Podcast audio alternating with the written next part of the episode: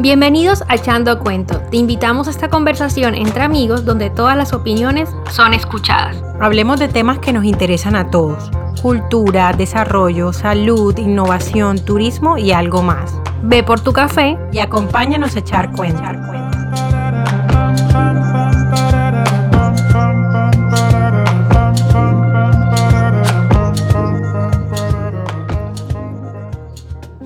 Bienvenidos a la segunda parte de nuestro capítulo sobre cómo crear tu podcast. Seguiremos contándote nuestras experiencias con Echando Cuento y cómo es posible conectar con tu audiencia y hacer seguimiento al desempeño de la manera más sencilla.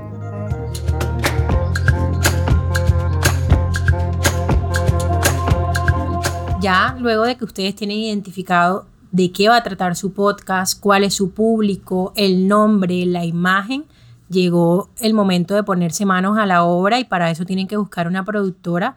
En un principio nosotras quisimos editarlo nosotras mismas, pero inmediatamente nos dimos cuenta de que hay personas expertas en el tema, profesionales que llevan a otro nivel tu producto. Nosotras queríamos un podcast de alta calidad, así que en ese sentido nos asesoramos con gente rara, con el equipo de Manuel, que nos guió en todo el proceso desde cero. Inclusive nosotras habíamos grabado el tráiler y Emanuel luego nos dijo, no, cuando compren el micrófono lo volvemos a grabar. Nosotros en ese momento escuchábamos el tráiler y yo creía que se oía bien. Cuando ya lo escuchamos nuevamente con el micrófono, realmente se nota la diferencia. Y así como hay médicos, ingenieros, gente que estudia para otras cosas, hay personas que son especialistas en esto y si les dicen algo es porque así es. El micrófono hace la diferencia. A nosotros nos hace falta comprar el brazo para el micrófono, y bueno, poco a poco vamos a ir adaptándonos para poder llegar a ese nivel que bueno, Emanuel también se merece que nosotros vayamos mejorando para que él se le facilite ese trabajo. Y bueno, adicionalmente a eso, cada grabación debe ser enviada a la productora que se va a encargar de hacer magia y entregarles el audio listo para distribuirlos. Además, van a ser su mejor aliado para iniciar debido a que conocen cómo funciona el medio y cualquier duda que puedan tener se las van a aclarar. En este caso, Emma, ¿qué consejo le puedes dar a las personas al momento de buscar una productora? Obviamente que te busquen a ti, eh, pero ¿cuál es ese consejo o qué es lo primero que debemos tener en cuenta para, para tener un super podcast?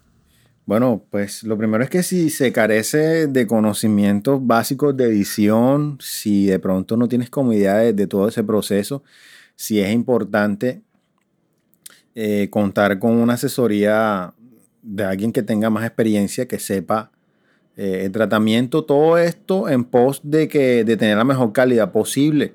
Porque recuerda que tú vas a entrar a competir en una oferta con personajes que tienen estudios de grabación muy buenos, de tremenda calidad, con todos los juguetes del mundo. Entonces hay que tratar de lograr, en el caso de podcasts hechos en casa, la mejor calidad posible para poder eh, digamos que no haya diferencia en que tú terminas un capítulo de, X podcast y te pase al tuyo y no vayas a, vayas a decir, miércoles, esto suena, esto suena como, como que una llamada de teléfono y, no, y, me fastidio y no lo escucho, ¿no? Eso es importante porque recordemos que la mayoría de estos contenidos se están escuchando en parlantes de muy baja calidad. O sea, es decir, los parlantes de los audífonos sencillitos de los manos libres, eh, los, los, parlantes de los celulares, los parlantes de estos reproductores de los radios estos Bluetooth, de tipo de cosas que son parlantes muy sencillos, que no son sistemas de alta fidelidad. Por lo tanto, no están hechos para reproducir todo el espectro de sonidos, están apenas para reproducir los, las frecuencias medias que son los donde está la voz. Entonces, si tú, mm, digamos que si no hay un trabajo para optimizar el audio, para que en estos equipos también se escuchen bien, vas a tener una diferencia muy grande entre, entre los otros. No la competencia, no me gusta decirlo como competencia, pero sí entre el resto de la oferta de podcast que hay, que son miles. Hay miles de podcasts eh, dando vueltas de todas las temáticas, las temáticas tuyas. Con suerte vas a tener 100 igualitos si eres demasiado extraño, un tema temática demasiado especializada eso es una de las razones por la que es recomendable eh, consultar y requerir los, servicios de alguien o de una empresa o de una persona que tenga idea del el proceso de edición de audio. Es una cuestión de, tratar de obtener la mejor calidad posible con lo que se tiene. Y, y, bueno, también es que el hecho de que cada edición mm, de un podcast extenso como el de echando cuento, estamos hablando de más o menos unas 5 o 6 horas. Más o menos entre escuchar todo, entre los detalles de, de, que no se nos vayan a escapar cosas y eso, entonces se tira uno más o menos ese tiempo. Entonces digamos que esa es la razón por la que, o las razones por las que pues yo también recomiendo de que vayas a donde alguien que sepa y, y te ayude con esta parte de la edición. Totalmente. Nosotras vimos la diferencia cuando intentamos hacerlo solas, como decía Laura, y fue un fiasco total. Nos quedaba todo mal hecho. Ahí pensamos y dijimos, teníamos que contactar a una persona que sí sepa hacerlo y definitivamente, como ya lo hemos repetido durante todo el episodio, pero no nos cansamos, eh, pues Emanuel fue la mejor opción. Y ahorita Emanuel hablaba de algo muy importante y son los equipos nosotras arrancamos, recuerdo que el primer podcast no teníamos micrófono, no teníamos nada y a lo largo del camino adquirimos un micrófono marca Blue que es, eh, si, no me, si no me equivoco, la referencia es Snowball. Tenemos ya un filtro para el micrófono y tenemos unos audífonos bastante sencillos, marca JBL. La verdad es que son de los más económicos que tienen en el mercado. Pero queremos que Manuel les cuente a la audiencia cuáles son los requisitos técnicos mínimos en equipos para arrancar un podcast de una calidad aceptable, o sea, de la calidad mínima requerida ahora mismo. Eh, bueno, una de las principales cosas es tener un dispositivo de grabación. No siempre tiene que ser un computador.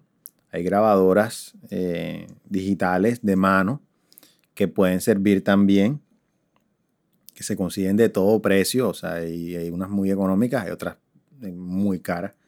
Pero pues no es, pero con el computador es como la base porque es lo más sencillo y bueno, y, digamos que es más fácil ir a comprar un computador que una grabadora de mano, pero es posible también hacer las grabaciones con equipos eh, de grabación de audio o incluso con cámaras de grabación de video los cuales aceptan también como entradas de micrófono. Eso también lo puedes hacer en el, peor de los casos. O un celular también, que permiten eh, grabar eh, audio de muy buena calidad, de hecho, con micrófonos. Y pues algunos celulares también tienen muy buenos micrófonos. Entonces, bueno, lo primero es eso, como esa plataforma sobre la que vas a grabar. Ese es lo primero, esa primera herramienta indispensable. Sin eso no puedes hacer nada. Después de eso, pues viene la parte del micrófono lo recomendable, lo ideal, sea que sean micrófonos que tengan un buen espectro de, captura, o sea, es decir, que recojan bastante, que recojan bastante, eh, digamos, en la frecuencia, que recojan los graves, que recojan los agudos, que, que, es mejor que sobre y no que falte. Y que tenga lo que le llama, eso le llamamos el diafragma, que es la superficie que capta el sonido, que sea relativamente grande, o sea, es decir, que no sean micrófonos tan pequeños porque eso reduce la capacidad, con excepción de micrófonos de muy alta tecnología y muy costosos, del resto, eh, los micrófonos pequeñitos no capturan muy bien la frecuencia. Entonces al momento de editar no tengo espacio para editar, no tengo rango para elegir, para cortar, para, para resaltar el color de la voz. Entonces el micrófono es algo indispensable. Dentro de los micrófonos pues hay muchísimas opciones. Hay micrófonos que son como el estándar del mundo que, de una marca que se llama Shure, que es el SM58, que es como el micrófono más usado de todo lo que existe en el planeta. Eh, esos son micrófonos que necesitan conectarse a otro dispositivo para poder entrar al computador. O sea, estamos hablando de una interfaz de audio que nos convierta el audio del micrófono en señales digitales para el computador, para que el computador entienda que uno le está hablando. Eh, hay otros, otra serie de micrófonos que ya son los micrófonos USB, que son los más sencillos, que son como los que se usan en echando cuento, que no necesitan un intermediario entre el micrófono y el computador, porque ya vienen con eso incluido. Entonces su salida es USB, se conectan y de hecho inmediatamente eh, el computador los reconoce como si fuera cualquier otro micrófono, manos libres o lo que tú le instales, una diadema te lo reconoce igual y te permite grabar.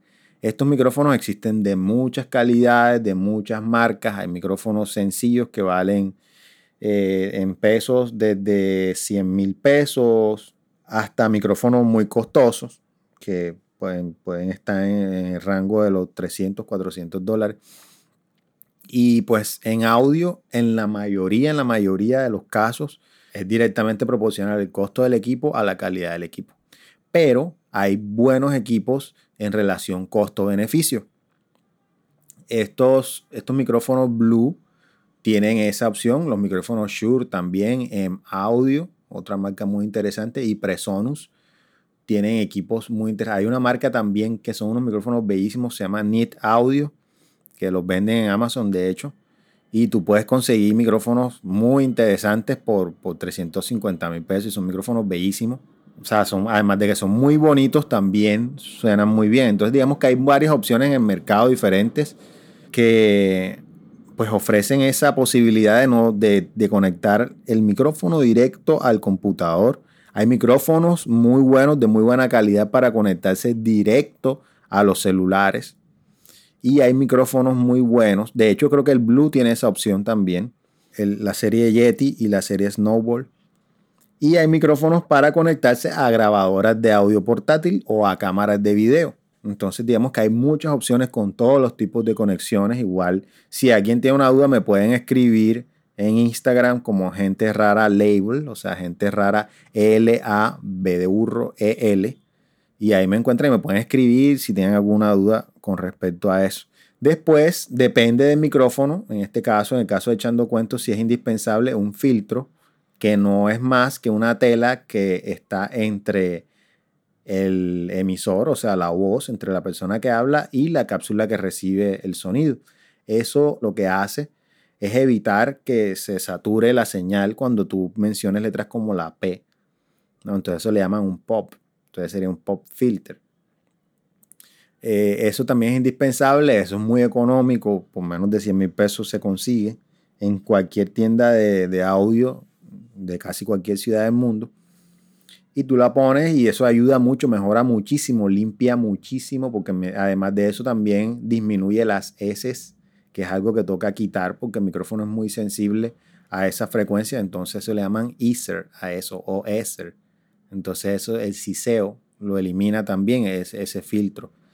Eh, y bueno, otra cosa importantísima son los audífonos. Los audífonos son una herramienta muy chévere, no necesitas robar un banco para comprarlos. Hay audífonos de muy buena calidad por menos de 100 mil pesos o más o menos por 100 mil pesos, o sea, unos 25 dólares. Y te sirven para varias cosas. Uno, para la grabación, para escuchar a tu interlocutor mejor y que no esté sonando, digamos, en el micrófono y no haya retroalimentación, o sea, se repita la señal de lo que escuchas en el micrófono. Pero también sirve para escucharte a ti mismo. Es importante también escucharse uno porque a medida que uno se va escuchando, va mejorando. Eh, uno se da cuenta de que tal vez eh, está hablando muy nasal o de que tal vez eh, está hablando muy rápido o que tal vez no tiene buena dicción. Entonces todas esas cosas te puedes dar cuenta si te escuchas en detalle con unos audífonos. Entonces eso es una herramienta muy útil y para mí también es indispensable, ¿no? Pues digamos que eso es básicamente las cosas que más se necesitan. Ya como un, un paral o un stand o una base donde poner el micrófono eh, también ayuda porque la mayoría de este tipo de micrófonos es mejor no moverlos mientras hablas porque vas a escuchar movimiento, obviamente. Hay micrófonos, por lo menos ese SM58 que les contaba, lo puedes sostener con la mano y hablar, pero una hora con eso en la mano cansa. Entonces es mejor tenerlo en una base sólida, en donde no se te vaya a caer el micrófono, donde siempre esté puesto en el mismo lugar para tener una señal pareja para el momento de la edición, no tener que estar luchando tanto con los volúmenes, del que se alejó mucho, que si, si, está en el mismo lugar siempre, es mucho más fácil tener una, una equidad en el sonido, o sea, que el sonido suene parejito y la edición es más breve. Entonces, digamos que esas son para mí las herramientas indispensables de grabación para los podcasts. Emma, y también me gustaría que nos hablaras un poco sobre los sistemas que usamos para la grabación. Por ejemplo, Lauri graba su audio en GarageBand y yo uso Audacity. Ah, bueno, sí, ya lo que, lo que tiene que ver con software de grabación. Hay muchos programas. Estos programas que usamos en Echando Cuento para capturar la voz, esos no los usamos para editar. Se usan solo para la captura en el sistema operativo de Apple eh, es esta GarageBand, que es una herramienta que viene con el computador, es gratuita y te permite grabar de muy buena calidad, visualmente es muy amable, entonces no vas a tener como que un programa complejo en donde tú no entiendas. Todo el que alguna vez hundió el botoncito rojo de grabar ya sabe cómo funciona eso. Y ahí está directo para grabar y él te pregunta dónde quieres que venga el sonido, a dónde quieres que saque el sonido. Es decir, eh, optimizar el sonido para una voz femenina, para eso es súper sencillo. Y en, Windows eh, existe una herramienta, Windows incluido, no, no es muy chévere el grabador de sonido, la verdad que tiene él. Eh, porque es más como para grabar notas de voz, no para grabar audio para posterior edición. Pero hay una herramienta que se llama Audacity o Audacity, como le quieras decir. Esa herramienta es gratuita también, es una aplicación de fuente abierta que puedes conseguir y también es lo mismo, una, una interfaz súper amable, súper sencilla, que no, no, te va a parecer eh, que estás manejando un avión sino que tiene su botón rojo de grabar ahí, su botón de triangulito para darle play, el de las dos lineecitas para pausa. O sea, es súper súper amigable también. Entonces, esas son herramientas donde que no tienes que gastar dinero. Hay otras herramientas pagas que también hacen lo mismo. Eh, opciones de profesionales como Pro Tools, eh, Studio One, eh, Logic Pro, en este caso exclusivamente para Apple.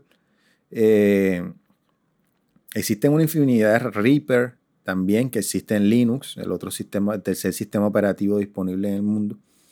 Eh, Ardour también, ese tipo de, programas eh, funcionan para la captura de... Hay también uno que se usa mucho es el de Adobe que se llama Audition. Ese, se lo usan bastante también para este tipo de cosas. Eh, entonces, digamos que eso es en el caso de que uses un computador, esa, ese software de grabación es súper útil y como te digo, hay gratis y hay de pago también. Qué chévere, Emma, porque hemos aprendido bastante. Al inicio solo grabábamos con la voz de Zoom, hasta que un día Emanuel nos dijo no, porque la voz de Emilia sale en la grabación de Laura, la voz de Laura sale en la de Emilia. Eh, era todo complejo, ya hoy en día chévere porque aprendimos a manejar estas nuevas herramientas, ya he mejorado, Emanuel también me ha asesorado con GarageBand, Emilia también con Audacity y chévere porque también le enseñamos a quienes se conectan con nosotros, es decir, los invitados, a aprender a usar estas herramientas. Y otro de los temas muy importantes para poder ya sacar ese podcast es crear un guion y esta parte es fundamental antes de tú sentarte a ejecutar el podcast primero hay que planear todo. Realmente cuando nosotros invitamos a una persona para grabar, normalmente se asustan un poco porque piensan que todo es 100% en vivo. En parte sí y en parte no, porque realmente nosotros todo lo planeamos primero, revisamos cuáles son las preguntas, cuál va a ser el tema. Eh, realmente todo está planeado y los podcasts no son la excepción. Por lo que el guion debes hacerlo en Word, en donde establezcas un hilo conductor de ese episodio antes de escribir el primer episodio te recomendamos crear un tráiler de máximo dos minutos, donde también le digas a tu audiencia de qué trata el programa. Para ello también vas a requerir un guion.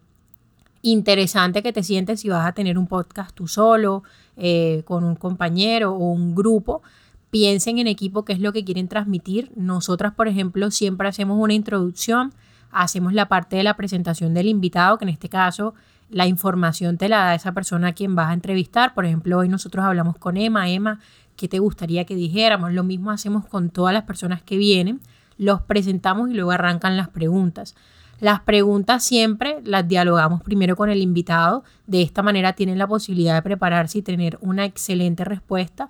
Claramente, mientras estamos en vivo, surgen más temas, más cosas. Empezamos un poco a improvisar, pero ya estamos más tranquilos de que tenemos un respaldo con ese guion. Una vez ustedes tengan listo el guion, el tráiler, podrán empezar a escribir los guiones de los próximos episodios y así van a organizar un cronograma de publicaciones, identificando cuál es el día de la semana que mejor les va. Eso lo aprenderán con el tiempo. Nosotras publicamos miércoles, jueves, etcétera, hasta que un día entendimos que el día que mejor nos va es el lunes. Es el lunes el, el día en que nosotros publicamos y mejor nos escuchan las personas. También hemos identificado los temas por lo que les decía anteriormente y es nuestro público, nuestra audiencia que es mayormente femenina y también por la edad. Entonces todos esos datos se los van a ir arrojando las herramientas que ustedes utilizan para distribuir eh, sus episodios. Luego de lo que contaba Lau, viene un paso muy importante y es crear un perfil en la página de distribución de podcast porque no sirve de nada si ya tenemos todo grabado, si nadie nos escucha. Existen diversas eh, plataformas para alojar el podcast, algunas de estas son Buzzsprout, Podbean o Anchor, que es la que usamos nosotras. las funciones principales de estas empresas son almacenar tu podcast, proporcionarte un feed RSS, que es una dirección de ubicación del podcast en la plataforma de alojamiento, también darte una información sobre las descargas de tus archivos y audio, que es todas esas estadísticas que, de las que hablaba Lau. También facilitar el proceso de colocar el podcast en los distintos directorios importantes como Apple Podcast, Google Podcast, Spotify, etc. Y en nuestro caso, como ya les decía, nos decidimos por Anchor porque eh, en realidad es una herramienta muy sencilla, es gratuita, recientemente, bueno, ni tan reciente, pero fue adquirida por Spotify. Es una plataforma bastante intuitiva, nos muestra las estadísticas, nos ha ayudado a distribuirlo. No hemos requerido de información adicional para, para usarla, simplemente ha sido probando la herramienta porque es muy sencilla de usar y eso nos ha permitido subir los episodios y lograr una distribución en todas las diferentes plataformas de las que ya les estábamos hablando. Emma, ¿qué recomiendas respecto a esto? ¿Qué quieres adicionar en este punto? Sí, definitivamente. De hecho, también nos reunimos como a ver eso, ¿no? Porque pues en Gente Rara no solo nos dedicamos como a, editar y ya, y a mandar el producto, sino que también nos gusta como involucrarnos en los procesos, tanto incluso en los procesos de creación, muchas veces cuando trabajamos con artistas, eh, en este caso con los creadores de podcast, también como ver la parte de distribución digital e incluso eh, no siendo expertos en el tema, pero sí en las estrategias de, publicación, en la estrategia de difusión. Entonces este también es el caso dentro de los que vimos. Encontramos Anchor que nos pareció súper interesante por el hecho de que es de Spotify. Anchor te permite como de forma rápida tener todo ahí. Pero realmente la principal recomendación es leer y comparar. Comparar qué te ofrece cada una este, puesto que normalmente esto no es monetizable, es decir, que tú por, las escuchas no estás ganando dinero a diferencia de la música. Entonces tienes que ver cuáles son las relaciones beneficio-costo que te ofrecen cada una. Hay unas que cobran, en este caso Anchor no cobra, no paga, pero tampoco cobra. Entonces te permite como hacer muchísimas cosas. De hecho, Anchor tiene una pequeña plataforma para tú grabar el podcast. En el caso de que estés muy apurado y que no tengas cómo hacerlo, te puedes, te puedes valer de las herramientas que te ofrece Anchor para grabar. No son como las super herramientas, pero resuelven muchísimo. Eso, eso se me pasó decirlo, como estos programas web que sirven para eso. Anchor es uno de ellos, entonces tiene como todo, todo en bandeja de plata para que tú puedas crear un podcast de calidad, puedas subirlo, sea rápido y además puedas medir, que es una cosa muy, muy importante las mediciones de las estadísticas que te da, ¿no? Te ofrece saber dónde te, como decían ahorita, quién los escucha, a dónde, son hombres, son mujeres, no tienen un género definido, este, qué edades, a qué horas, qué días, todo eso, digamos que lo permite Anchor y pues hay que, hay que estar pendiente de que sea cual sea la plataforma que elegimos, tengamos la oportunidad de, de revisar bien, bien y de una forma sencilla todo este tipo de estadísticas. Exacto, no fue una decisión a la ligera, nosotros analizamos todo, miramos la plataforma y definitivamente nos ha ido muy bien.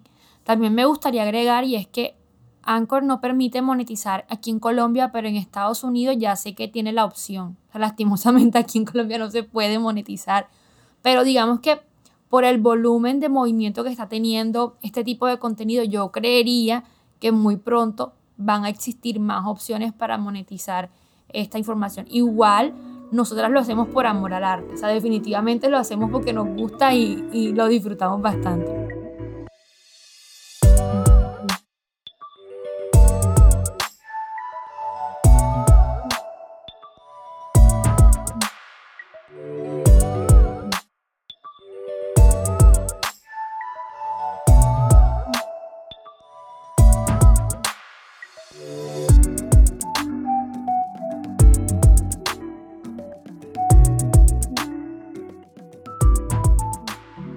Bueno, ya Emelia y Emma nos acaban de hablar eh, de cuáles son estas plataformas para distribuirlo. Y una vez tu podcast está al aire libre, viene el último punto y es conectar con tu audiencia y hacerle seguimiento al desempeño de tu podcast. En esta última parte, la mejor forma de conectar y darte a conocer es por medio de las redes sociales. Nosotras arrancamos con Instagram, no hemos sido juiciosas con Twitter, esperamos empezar a hacerlo más.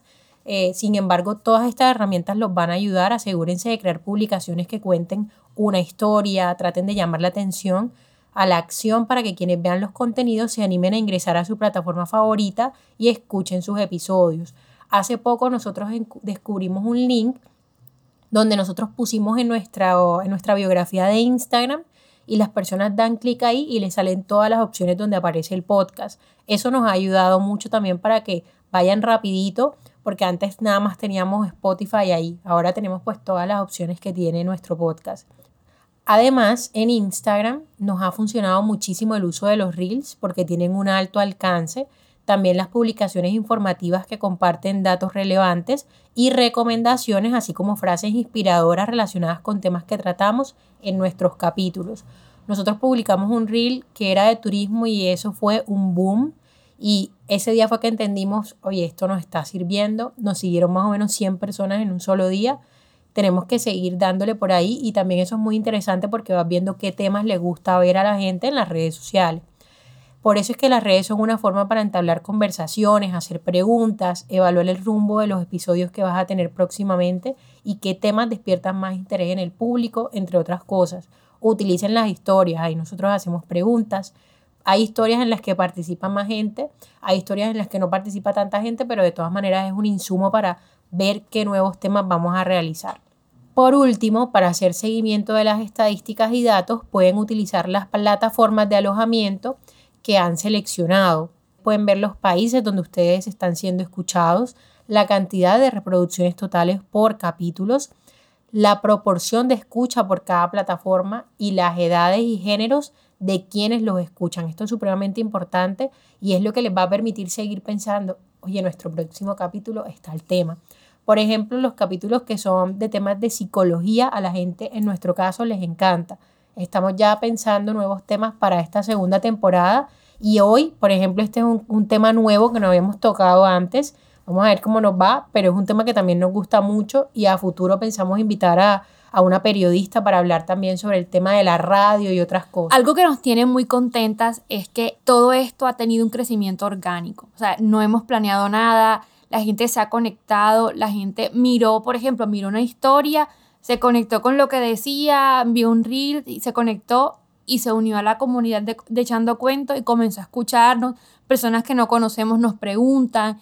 Eh, Laura siempre muy juiciosa respondiendo, responder a, todos las, a todos los comentarios y mensajes que tienen en tu, en tu perfil de Instagram para crear esa conversación. También nuestros amigos han sido los principales aliados en el proceso de crearlo. y la familia. Y la familia, por supuesto, que a veces están hasta de fondo en las grabaciones. y, por ejemplo, uno de los invitados fue mi hermano, mi hermano que es internista. Y va a volver. Y va a volver, y con él tuvimos un episodio de COVID y fue muy bueno. Entonces, aprovechar eso, aprovechar a los amigos, aprovechar el, a los conocidos, esas redes de contacto que tenemos. Y es una, ha sido una experiencia muy linda que agradecemos al año pasado, al año 2020, porque nos dejó eh, este regalo de, Echando Cuento.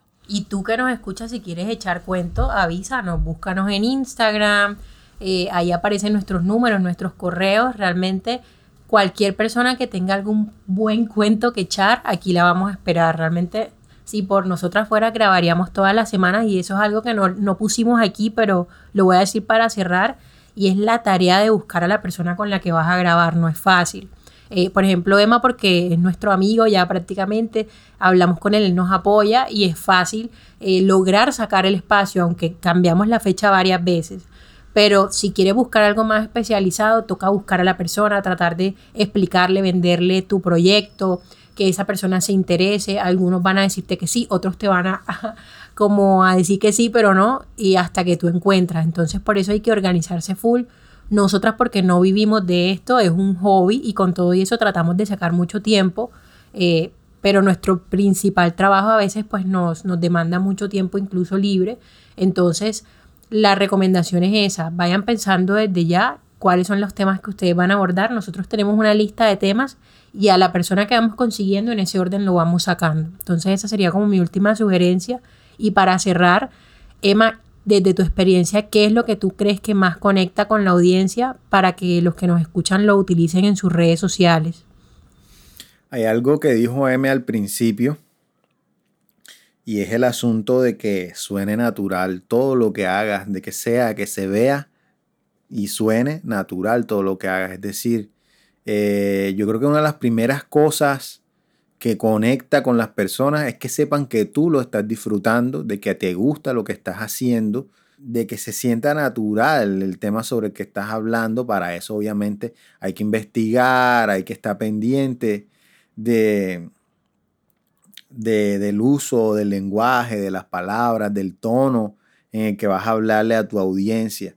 Entonces creo que una de las principales cosas que hace que, tu audiencia esté pendiente de ti, lo primero, primero es esa naturalidad y esa frescura o esa forma de, abordar los temas que no suene tan postizo, que no suene como que estás improvisando o que suene como que tú llegaste a, a preguntarle cómo se llama a tu entrevistado y ni siquiera sabes cómo se llama, ese tipo de cosas son importantes. Y después de eso, es interesante y muy importante el desarrollo de lo gráfico. Si puedes tener un diseñador gráfico genial, si no, dedícate a pensar cómo te vas a ver y cómo eso que, estás proyectando con el sonido tiene un complemento en la parte visual, porque la interfaz de las plataformas es visual. Entonces, si le vas a poner portadas a cada capítulo, si vas a tener tus logotipos en tus redes sociales, cuál es lo, cómo lo estás usando.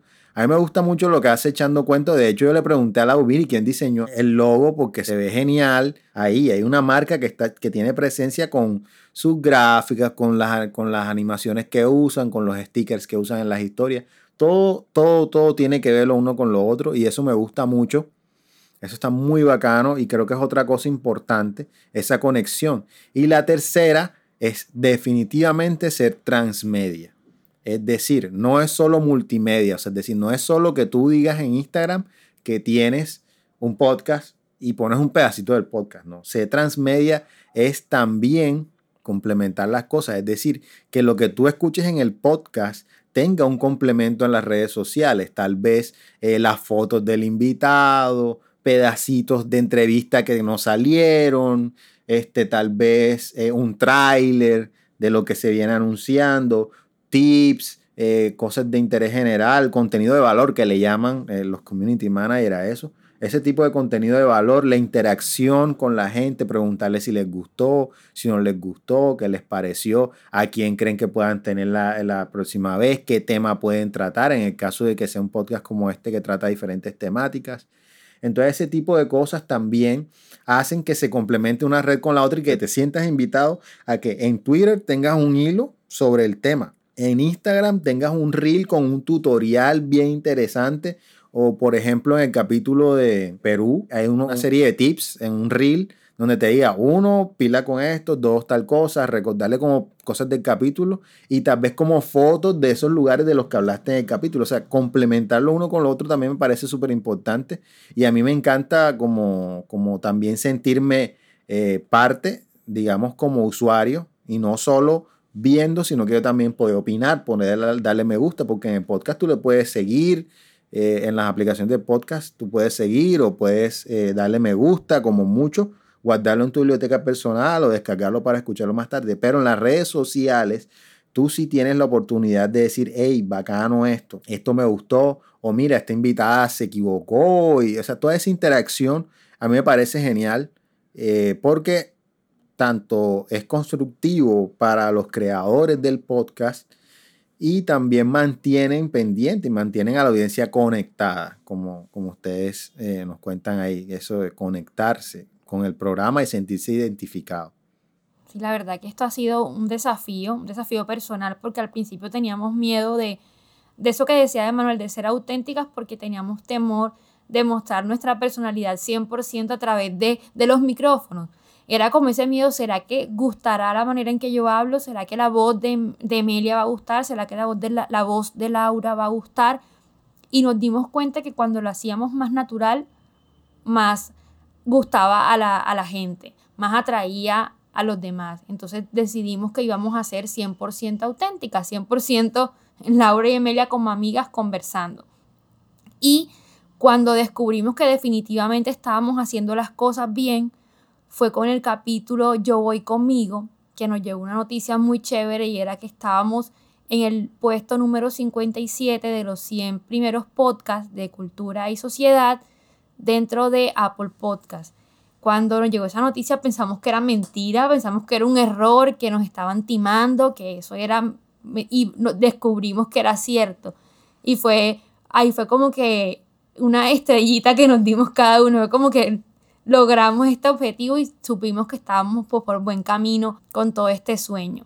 Y bueno, en conclusión, si deseas iniciar un podcast, solo falta que tomes la decisión. Al principio no será perfecto, em, pero con el tiempo verás la evolución. Hoy comparamos nuestro primer episodio y los últimos que hemos desarrollado y vemos la mejora, el nivel de calidad, em, la mejora en las habilidades de comunicación y definitivamente todo el esfuerzo vale la pena. Nos alegra mucho cuando los amigos simplemente o desconocidos nos comentan por medio de mensajes o nos contactan a decirles que les encanta nuestro contenido. Entonces, los motivamos a ustedes a que también inicien sin importar cuál sea el objetivo del podcast. Puede ser como nosotras a nivel personal, puede ser a nivel laboral. Lo importante es que se diviertan, que aprendan y que compartan. Bueno, y como hoy es un capítulo especial, Hoy queremos que Manuel despida el podcast y los invite al próximo episodio. Bueno, antes que nada, agradecer por el espacio que me dieron para hablar aquí de todas estas cosas eh, técnicas ahí que tienen que ver con, el desarrollo de este proyecto. Eh, segundo, a que se mantengan súper conectados con esta segunda temporada, que vienen nuevos temas, nuevas cosas. Eh, y que sigan echando cuentos en tu plataforma de streaming favorita. Es gratis escuchar podcast. Eh, es una inversión de tiempo genial. Lo puedes hacer mientras, mientras haces oficio, mientras trabajas en algunos trabajos, mientras manejas, mientras vas en el transporte, mientras caminas, mientras haces ejercicio. Entonces es una forma muy bacana de invertir el tiempo y mejor todavía si lo haces escuchando, echando cuentos. Entonces nada, con eso quiero despedir este capítulo y que espero que sigan echando cuento por mucho más tiempo la UIM.